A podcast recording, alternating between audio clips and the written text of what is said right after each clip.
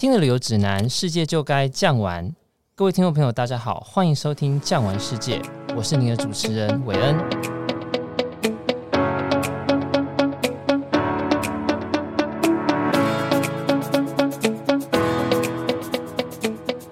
上一次呢，我们请徐大哥跟我们稍微聊了一下英格兰、苏格兰以及爱尔兰之间，无论是他们的女王之间的情仇，无论是他在威士忌以及健力士之间的关系。今天呢，我们要继续来聊聊英国跟爱尔兰。欢迎徐大哥。喂，主持人、听众朋友，大家好，新年快乐。徐大哥啊，上次呢，您很精辟的帮我们分析了一些英国、爱尔兰、苏格兰之间的一些关系哦。那今天呢，我们想要继续来请教您一些有关于这个国家，就这三个国家之间一些特别的部分。首先呢，我想要在这一集呢，先让听众朋友了解一下。您刚刚说啦，英国跟爱尔兰之间呢，曾经有过战争，英国跟爱尔兰之间曾经有过禁酒令这样的一个东西。那我们都知道，英国跟苏格兰，您说是因为盎格鲁撒克逊人占领了北方，所以让这个塞尔特人跟盎格鲁撒克逊人有情仇，所以苏格兰跟英格兰一直都不好。那跟爱尔兰之间到底又有什么关系？可以稍微帮我们聊一下英格兰跟爱尔兰之间的相爱相杀的过程吗？在讲到爱尔兰之前，我稍微稍微先讲一下这个英格兰跟苏格兰。各位，你们知道罗马帝国，他在图拉真皇帝占领了这个，也就是说过了英吉利海峡之后。带着兵已经占领了英格兰。各位你要知道，英格兰是在英国的南边，苏格兰是在北边，所以当时的罗马军队其实没有进到苏格兰的。所以呢，他们说苏格兰其实不在罗马帝国范围之内，这是一个意识当中一直强留在他们心里面的一点哦。主持人刚刚讲到爱尔兰哦，爱尔兰它在呃一九八零年代、一九九零年代在欧洲被认为是欧洲的平民、欧洲的农民。呃，以前呢、它就是一个农业国家，是一个非常贫穷的地区，一个岛上。那么，英国在统治爱尔兰的时候呢，其实并不太善待爱尔兰那边的人民。我打个比方来说，比如说英国人在统治爱尔兰的时候，他怕爱尔兰那边起义或者是暴动哈，所以他们对于爱尔兰的农民的农具有很大的规定哦。比如说，他们的这个耕田的马不能是年轻于五岁的马。也就是叫五岁以后的老马，那这种马呢，你就没有办法拿来当战马。你的耕田的这个农具的铁的部分呢，不能超过多少公分，因为超过多少公分，你就会变成武器。诸如此类的，还有一点哦，比如说他们规定爱尔兰那边的继承法，所有的孩子都能够继承他们的土地。为什么这一点呢？呃，我觉得英国人的这个用心良苦啊，哦，因为如果每个孩子都能够继承父亲的土地的话，那这个一代一代下来，他们土地会慢慢慢慢被分掉哦，被孩子们分掉。而且这个爱尔兰它是天主教国家，它是不能堕胎的，所以它的这个生产率其实是很高的。在这种情况之下，他一代一代下来呢，爱尔兰就不会有大地主，那这种情况对他们威胁就比较少。所以呢，英国人在统治爱尔兰的时候呢，就这样子的对他们的这种方式。那么久而久之之后呢，爱尔兰人就开始起义哈。我们知道近代比较早的起义是十八世纪一八七零年那个时候，呃，有一次大起义。那么起义之后，当然就是农民，你拿铁锹，你拿木棍去跟英国这些武士打，你怎么可能打得赢呢？那当然就被镇压了。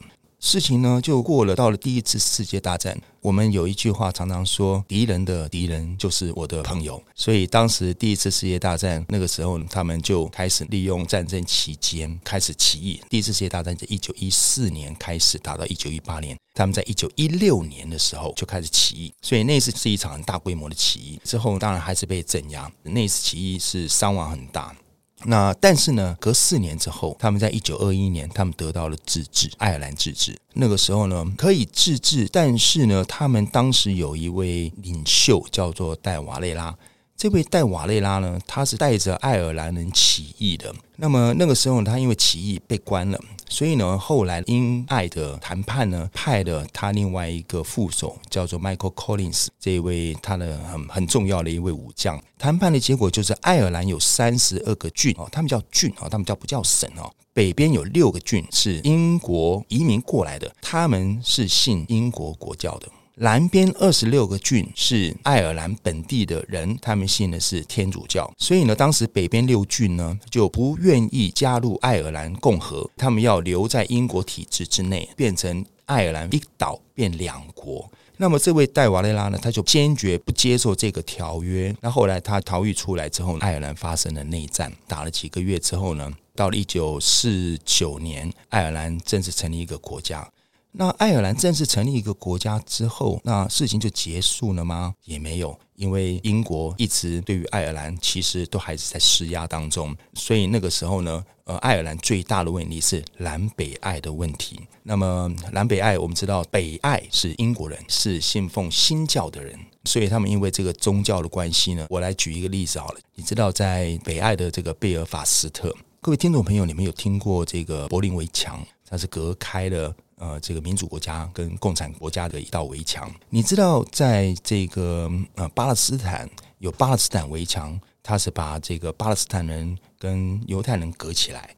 你知道，在贝尔法斯特也有一个贝尔法斯特墙吗？这个贝尔法斯特墙是把天主教跟英国国教隔开的一道墙，两边住的地方不一样。晚上门是要闸门是要关起来的，你晚上不能随便乱跑，你可能随时出去都会有危险。所以英国跟爱尔兰，他们不仅在种族上面、宗教上面。过去统治的压抑的心情上面，其实是对于英国，我觉得是一个一种非常复杂的心情之下。你想想看哦，他会把这个竖琴，把它放在他的啤酒上面。你知道竖琴是爱尔兰的一种精神象征吗？他们以前农民啊，就弹着这个竖琴啊，去唱他们塞尔特语的小调。英国人呢，为了不让他们唱爱塞尔特语的小调呢，就不让他们弹这个，他们叫做 harp 啊，就是竖琴。你越是不让我弹，越是要用这个东西来作为我反叛你的象征哦。我们可以讲说，跟英国啊，其实真的是点点滴滴啊，冲突不断，很辛苦。也是啦，如果你没有办法公平的对待你的子民的话，到哪里人家都不会听你的话。不管我们现在看很多世界上的纷争，大国要去欺负小国，或者是我们可能看到的一些香港问题，其实相对来讲都是一样的。所以爱尔兰跟英国也曾经有过像这样子的问题。不过呢，现在应该您所说的问题，在贝尔法斯特以及在北爱都应该已经没有问题了，因为它已经成为一个旅游的地方，有点像是您刚所说的围墙。贝尔法斯特围墙应该也已经像柏林围墙一样，成为一个历史的观光景点哦。不过呢，说到爱尔兰呐、啊，您刚刚说的这一些，那我们提到很多历史，可是我们听到没有？当他今天真的要踏上爱尔兰岛的时候，爱尔兰岛上不管是北爱尔兰，或者是您刚刚所提的南方的爱尔兰共和国，有什么样的景点是必去的呢？可以跟我们聊一下吗？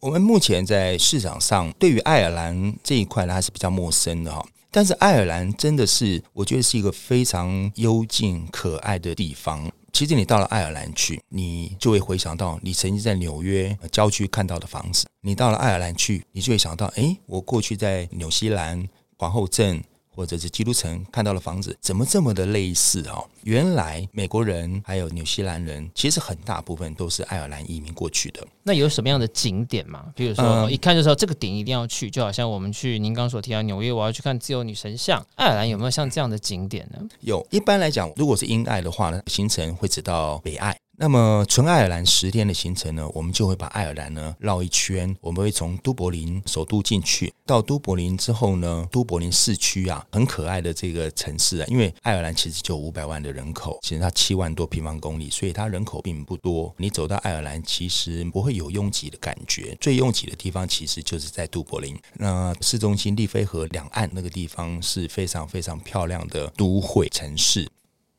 一般我们来到爱尔兰呢，几个重要的景点呢，我们可以说在爱尔兰是必去的地方，当然就是北爱的巨人提道 Giant Coast Way。另外呢，在西边的墨黑断崖，然后呢，在南边的布拉尼之石，另外呢，还有东边的贝尔法斯特的铁达尼号纪念馆。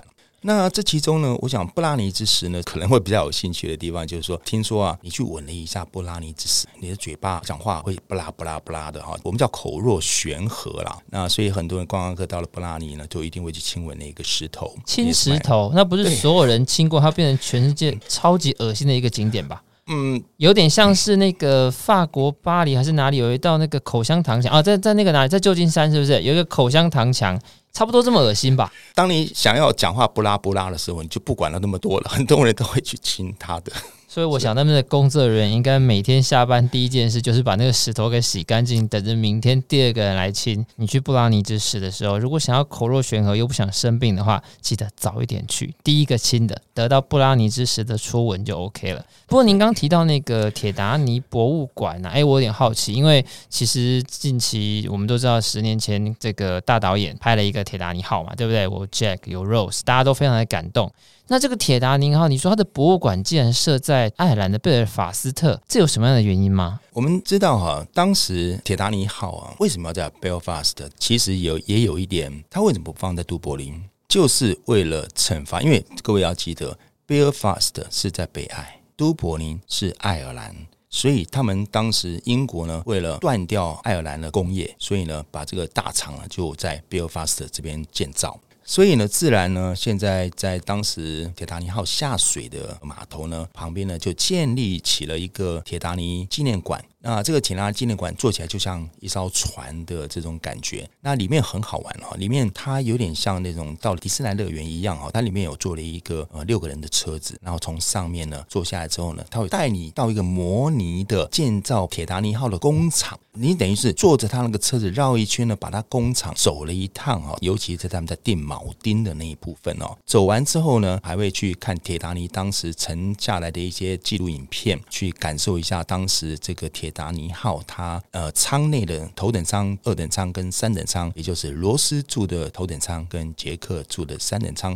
他把现场模拟出来，让大家可以亲临现场的感觉很有意思。所以呢，您到了爱尔兰去，除了喝着威士忌、喝着啤酒之外呢，你也可以去亲亲布拉尼之石，甚至呢可以去看一下当年在电影里面害你哭得死去活来的铁达尼号，它真实的博物馆到底在什么地方？因为它出场的地方就在贝尔法斯特。那徐大哥，我们聊完了爱尔兰之后呢，其实我想要回头再聊一下我们刚刚有提到，但是却没有细聊的苏格兰这个地方。那苏格兰，我们台湾人的印象一般来讲是威士忌，可是您知道吗？在近期，尤其是这一个月以来吧，我看电视新闻铺天盖地都在讲霍格华兹的魔法。也就是哈利波特。那我也知道，哈利波特的作者 J.K. 罗琳小姐本身就是苏格兰人，对不对？所以说呢，其实苏格兰不单单是有威士忌，不单单是天气比较寒冷，它现在也是出产魔法的地方。而且说到魔法，说到我们所谓的怪谈，苏格兰好像也不遑多让。它有一个很有名的叫做尼斯湖的水怪，可以先针对一下尼斯湖水怪，帮我们跟听众朋友聊一下吗？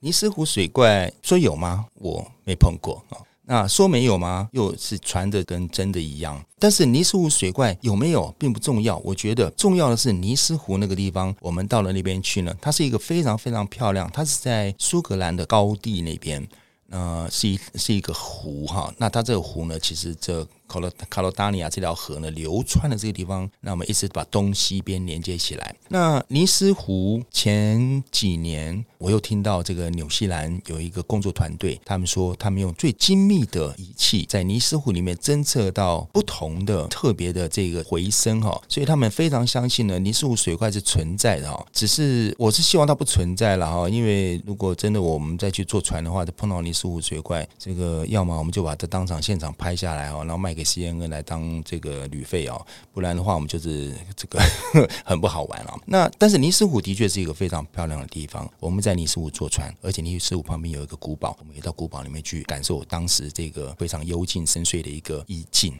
所以也就是说，尼斯湖水怪很有可能是苏格兰观光局的一个行销手法，让大家非常好奇，而且去那边观光游览。好险，那里真的是一个山明水秀的地方。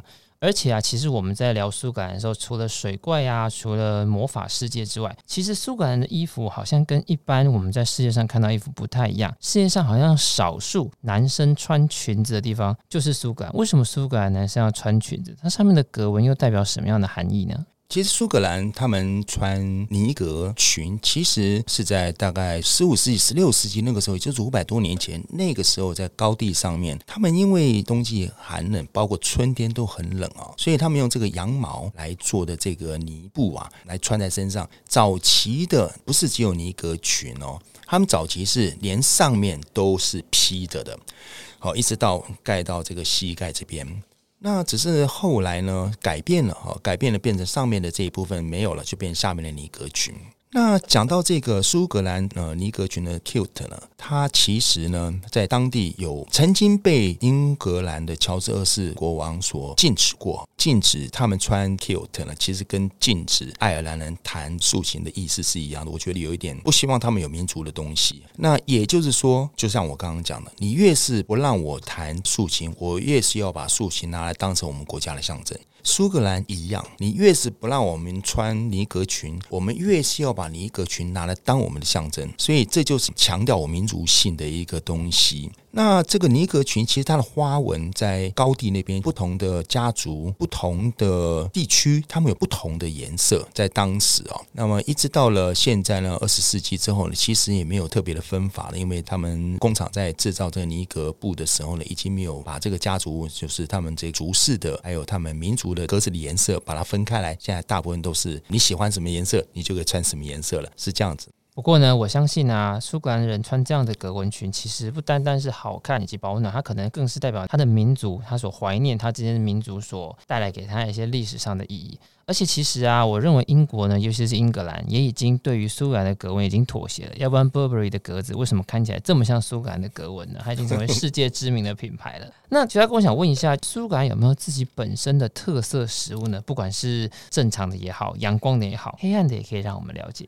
我们到苏格兰，我们必吃的东西，或者是我们叫必买的东西呢，其实就是。吃的部分其实有一个东西非常非常特别，就是 haggis 啊。这个 haggis 其实就是我们叫做羊杂。这道菜源自于他们在旷野放羊的时候，他们把这个羊内脏、马铃薯加一些香料、加一些辣料，然后呢下去一起蒸的这一道菜，里面有肉、有马铃薯、有香料。其实吃起来我觉得很好吃。在苏格兰，你只要一进了苏格兰这个地方，你的早餐一定会有这一道 haggis 这羊杂这一道菜，一定要吃吃看。而且不止在早餐。你可能午餐、晚餐可能都会吃到。那这是一个非常非常代表他们苏格兰地方色彩的食物。另外呢，在苏格兰，我们不管你到了爱丁堡或者到了格拉斯科。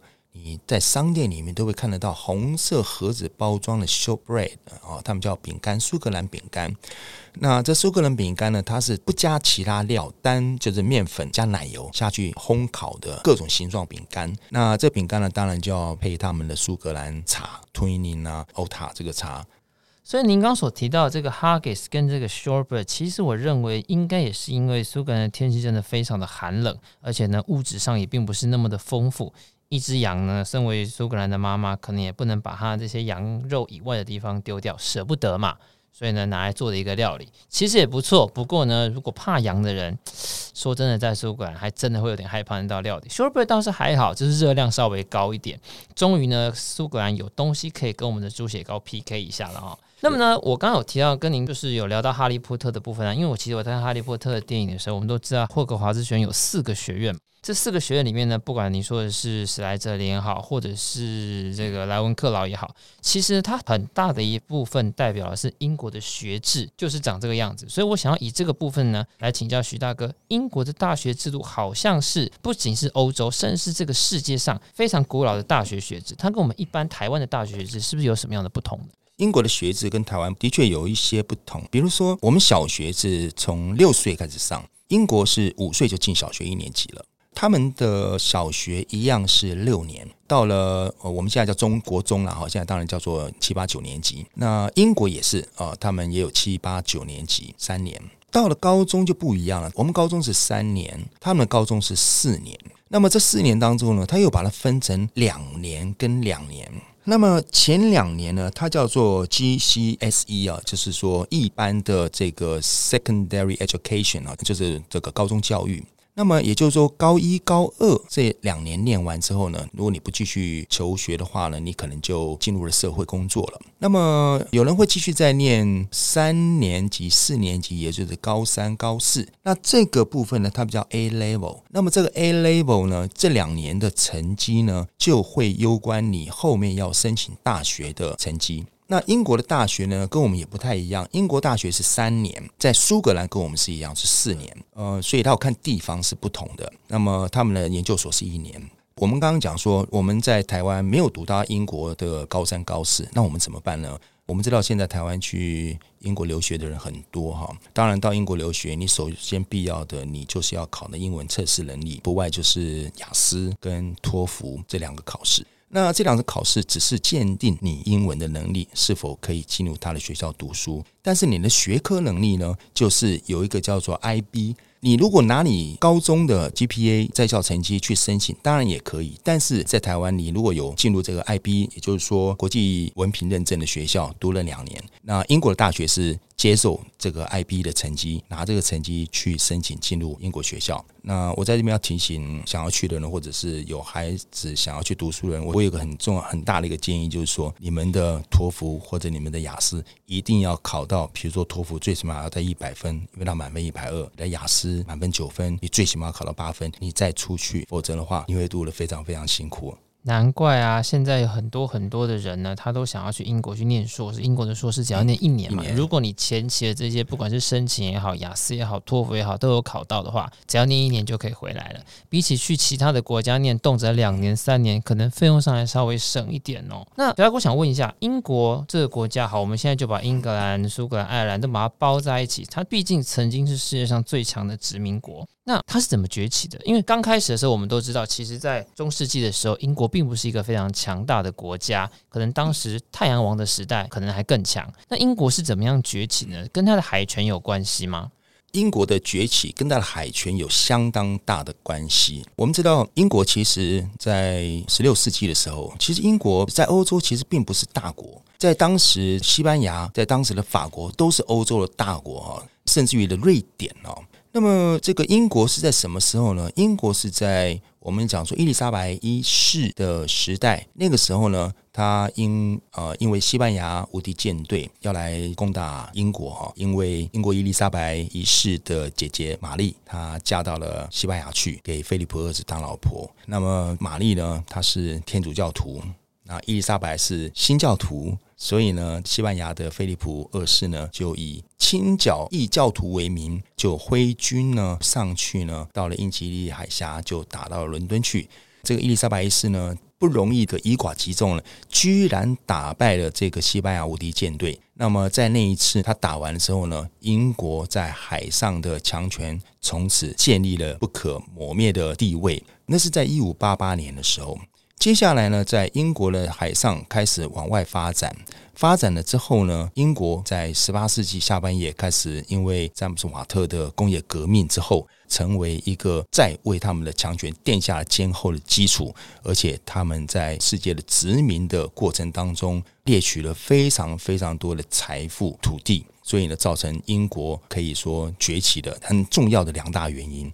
原来是因为这样子，而且啊，我们所看过，譬如说像是《加勒比海盗》里面所出现的东印度公司，好像也就是帮大英帝国统治整个世界殖民地很重要的一个部分哦。好，那徐大哥，我想问一下，就是英国呢，你看它的国旗很特别。一般来讲，我们看各国的国旗有各式各样的颜色，英国也有。英国的国旗呢，我们号称米字旗。这个米字旗有什么样的嗯内容呢？可以跟我们讲一下吗？它怎么组成的？对，主持人伟恩讲到这个国旗哈，我们常常在讲说小朋友画国旗哈，这个日本小朋友呢，马上画完就可以到外面去玩了啊。那英国的孩子呢，画到晚上都还没有画好，而且还边画边哭啊。那我们知道英国的国旗很复杂，你要怎么画还真不好画。但是呢，其实英国国旗是由三部分构成的。我们一刚开始的时候，我们有跟大家提到，英国的成员是英格兰、苏格兰、北爱尔兰联合王国。所以，因为是联合王国，所以它这个成员里面的旗子都要在它国旗上面占有一角，占有一个位置。那如此来怎么办呢？好，所以我在这边跟大家简单讲一下。英格兰旗是白底红十字，苏格兰旗是蓝底白叉叉。好，各位，它是叉叉哦，不是正十字哦。那北爱尔兰的圣派翠克旗呢，是白底红叉叉。所以，我们这样讲起来，你很难去想象。如果各位听众朋友有兴趣的话呢，你再去把英国国旗拿出来看，你就会看得到这三个旗子的印子在上面。一个是。呃，这个红白底红十字，一个是蓝底白叉叉，苏格兰圣这个安德鲁旗。呃，以及北爱尔兰的这个圣派翠克旗，就是白底红叉叉。于是呢，他们巧妙的设计之后呢，把这三个旗全部重叠在这个旗子上，就变成因为叉叉，因为十字，所以变成一个米字，所以变成英国今天的这个英国的国旗。哇，感谢您的讲解，这样我们就了解这个世界上最难画，会让小朋友画到晚上哭着还不能回家的旗子，原来是三旗合一。可是您刚刚提到了，我们都一直提到英国包含了英格兰、苏格兰及北爱尔兰，或者是爱尔兰共和国，在以前的时候，可是有一个地区叫做威尔斯，好像很少被人提及。但如果你在读英国的一些书，会可能会遇到。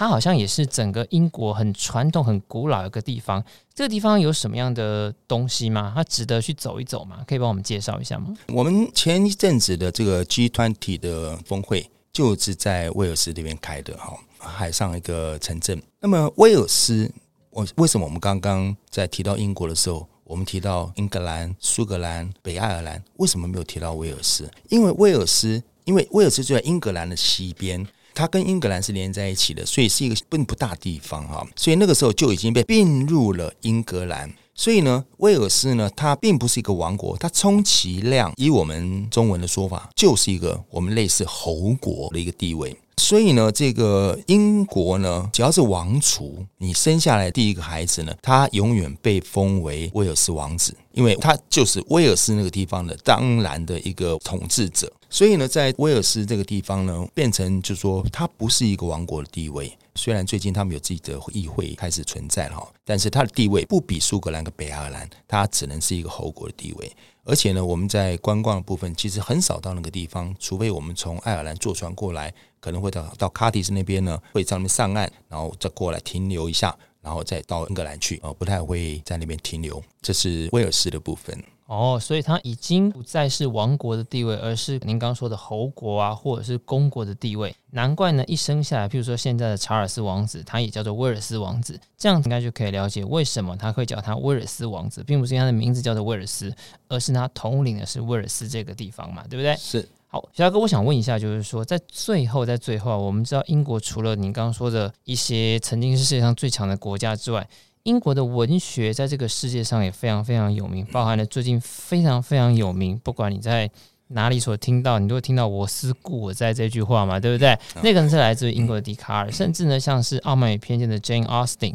那英国的文学的部分，还有哪一些名人是我们一定要知道，甚至他可能会成为到英国去参观必须参观的景点？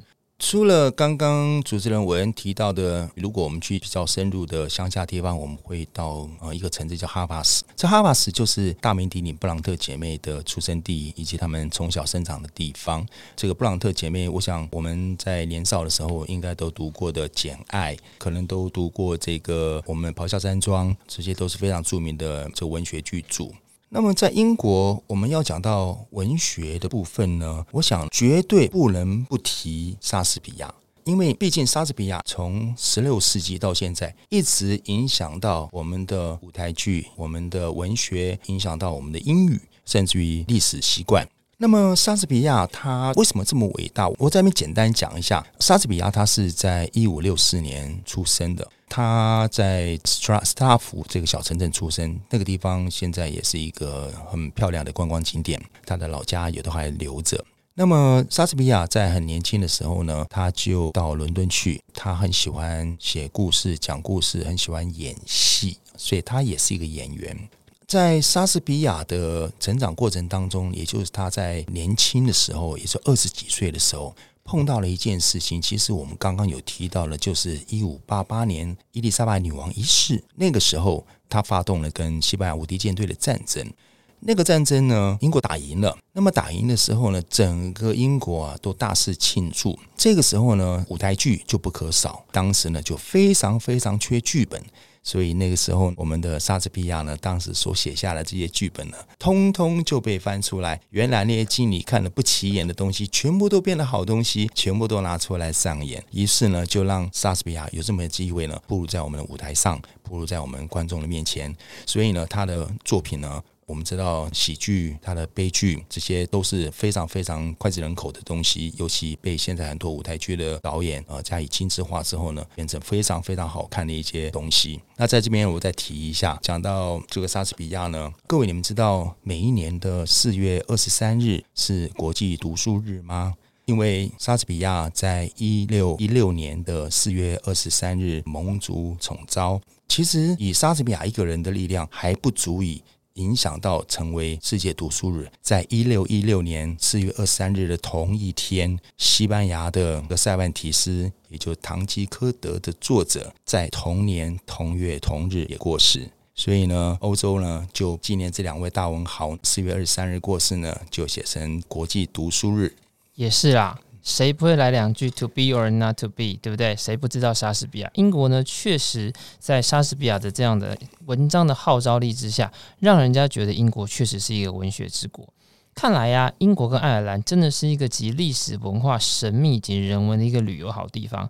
而且最后啊，我想请徐大跟我们说一下，你看英国统治这个世界将近快要四百多年之久，如此的强大，他从这个世界上搜罗了非常非常多奇珍异宝，甚至我们到现在呢，看一些电影，无论是你说的《印第安纳琼斯》。或者是之前的所谓的这个神鬼传奇，很多都是以英国一个很有名的地方，也就是大英博物馆来当做是背景。那里总是充满了神秘，总是有很多的文物。就像我们到故宫，可能是需要看肉形石、翠玉白菜这样的东西。到了大英博物馆，什么才能够最能代表整个英国在这四百多年的殖民史中最值得纪念的东西呢？呃，我你刚刚提到那个，我无法一以贯之啊，就一句话来代表。因为大英博物馆它收藏的东西太多了哈，以我们所知道啊，它大概有六十万件的东西，是呃全世界第二大博物馆。那里面东西当然就是琳琅满目不可数，展出来的只是其中一部分，没有展出来的才是大部分哦。那么我们在大英博物馆里面，比如说亚洲馆。中东馆、南美馆、非洲馆，各种不同的馆都展出他们当时带回来的东西。我们在今天这个节目当中，我想利用一点机会呢，简短的跟大家报告一下，大家公认的大英博物馆的镇馆之宝，就是一块石头。这块石头有什么宝物呢？哈。它叫做罗塞塔石啊，它是当时拿破仑打仗打到埃及去的时候，从罗塞塔河口捡回来的一块石头，后来辗转呢就流到了英国。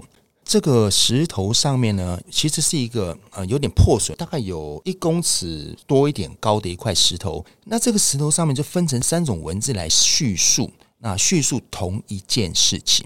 那么这个文字呢，有什么？就一个古希腊文。一个是古埃及文，一个是象形文字。听众注意，这象形文字是他们以前埃及皇室在用，埃及古埃及文是老百姓在用。三种文字叙述同一件事情，后来被法国一个一位语言学家他所发现。那发现之后呢，他找英国的另外一位语言学家呢，那么来解读这个事情。